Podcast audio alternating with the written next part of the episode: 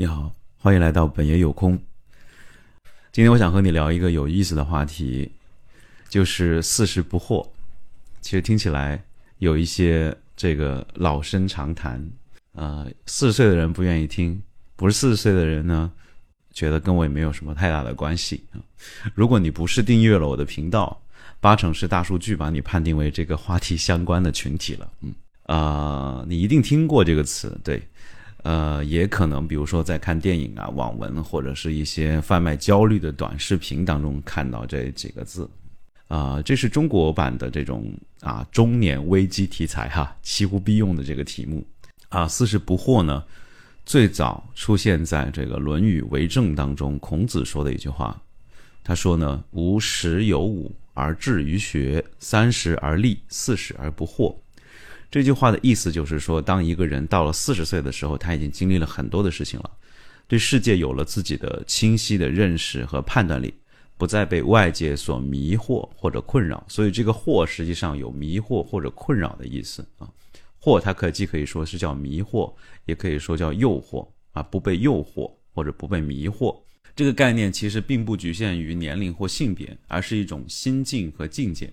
那当一个人真正的能够认识和接受自己，能够不被外界所左右，也就是精神独立啊，以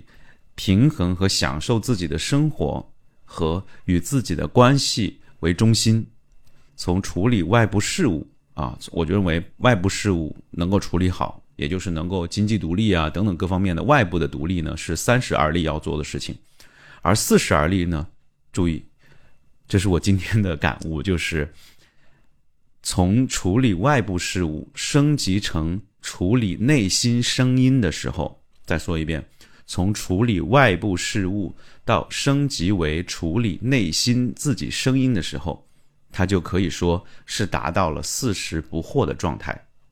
这并不是只有四十岁才能够习得的状态。刚才我也说了，而是孔子以他的人生经验为四十岁的人画出的一条及格线。我今年四十三岁了啊，可以说呢，我也经历过很多的困惑、挫折，也有很多的快乐，也可以说人生有一些小小成就，也有很多的失败。对于很多人来说，我的人生就是失败的啊。那我也曾经有对自己有不满意，也曾经对自己感到骄傲啊。我也觉得有无助的时候，也觉得自己强大的时候，呃，也一直想要改变自己，也想过要应该应该自己不要改变，要接受自己。也曾经迷失过，也曾经去觉得找到过自己。也就是说，我其实在这四十岁当中，其实真的是经历了很多的来来回回、反复迭代，不拉不拉不拉，就是类似有点像那个螺旋式上升这种哲学的这种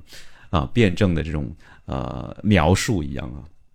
但是经过最近几天的这个积累，应该说可以说是从出生有意识以来的所有积累，最近才开始显现。直到今天早上打坐，我才真正意识到自己真的学会了，就是真的开始对自己笑。我发现我的心里的空间真的会变大。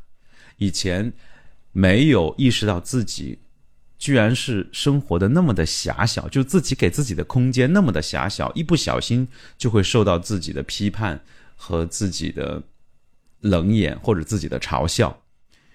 上面这些简单的话语，我以前可能都听说过，但是是今天今天早上打坐的时候第一次看见，真正的感受到这个这个改变发生在一个人身上是什么感觉，它意味着什么，是怎么一回事。所以我今天早上觉得说，我记我要记住这个时间是二零二三年的七月啊，今天呢是啊二十七号是吧？星期四。我开始真正的学会自己对自己的人生说 yes 的这个人生的节点啊！谢谢你和我一起来见证这个时刻。其实说也说的有点语无伦次，但是呃，我想不管怎么样，我就把它说出来，我也不会怪自己，对吧？所以然后呢，嗯，最后呢，我其实想说的就是，也许孔子在他的人生阶段定义当中呢，呃，有这么一条及格线。但是我觉得，一个对于四十岁的中年人来说，为什么还要在乎及不及格呢？其实，在我看来，没有一个统一的标准或者是评价来定义什么是及格或者优秀。每个人都有自己的价值观和目标，每个人都有自己的优优势和劣势。哪怕你就是说呃，活一辈子都没有没有这个不惑的感觉，也无所谓，因为人就是活生活在这个世界上，他就是一个独立的个体，他就是在不断的以自己的方式去丰富自己的生命，去完成自己的一生，对吧？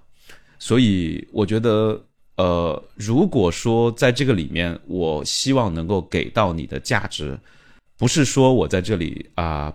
啊宣称我我四十不惑了，我及格了这种，呃，我只是想和大家说，就是呃，对自己笑这件事情不是那么容易能够学得到的，但是也没有关系，呃，总有一天在你自己的人生的积累当中，他会到达他。这辈子要到达的地方，所以我觉得，嗯，我感谢过去的自己，对自己拥有了一一直拥有一个比较积极开放的心态。真的，这是我有有有点像探索、去探险的一种状态。所以我感觉自己一直都能够欣赏自己的进步和成长，去实时调整自己的期望和态度。呃，这就是我今天想给你们讲的内容，就是也希望你能够从中得到一些帮助，能够给你提供一些价值。